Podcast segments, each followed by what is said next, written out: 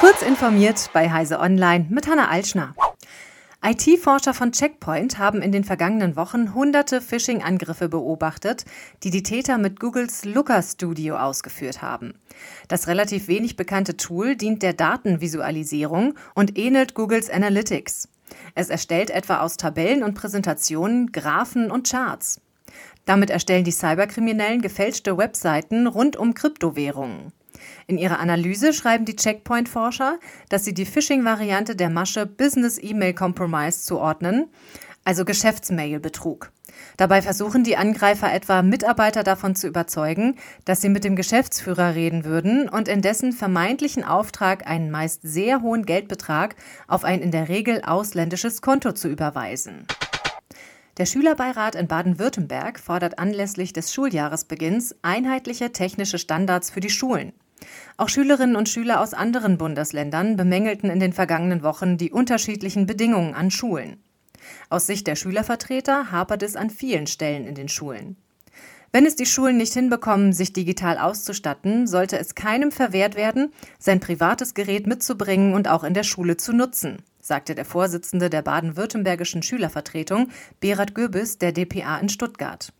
Damit Schüler mit Bring Your Own Device den technischen Standard in den Schulen heben können, brauche es aber auch ein funktionierendes WLAN. Gürbis stellt fest, an vielen Schulen ist die Infrastruktur nicht da. Am 14. September ist zum dritten Mal bundesweiter Warntag, zum zweiten Mal mit Cell Broadcast. Um 11 Uhr schlagen unterschiedliche Warnmittel des modularen Warnsystems MOVAS testweise Alarm. Dazu gehören Handys, Lautsprecherwagen, Informationssysteme der Deutschen Bahn, Social Media, Radio, Fernsehen und insgesamt rund 6600 digitale Anzeigetafeln und Sirenen. Beim Warntag werden die technischen Abläufe für den Ernstfall erprobt. Das Bundesamt für Bevölkerungsschutz und Katastrophenhilfe testet einmal jährlich am zweiten Donnerstag im September, welche Warnmittel funktionieren und optimiert sie gegebenenfalls.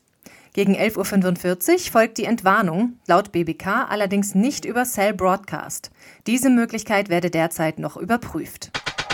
Die Auswirkungen des Streiks der Gewerkschaft der Autoren in der Film- und Fernsehbranche WGA und der US-Schauspielergewerkschaft SAG-AFTRA in den USA sind schon jetzt verheerend. Mittlerweile liegen etwa über 50 Filme auf Eis, deren Produktionen bereits gestartet waren oder in absehbarer Zeit starten sollten.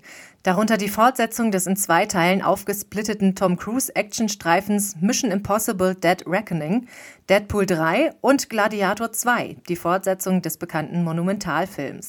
Hinzu kommen über 150 Serienstaffeln, darunter unzählige Originals der bekannten Streamingdienste. Diese und weitere aktuelle Nachrichten finden Sie ausführlich auf heise.de.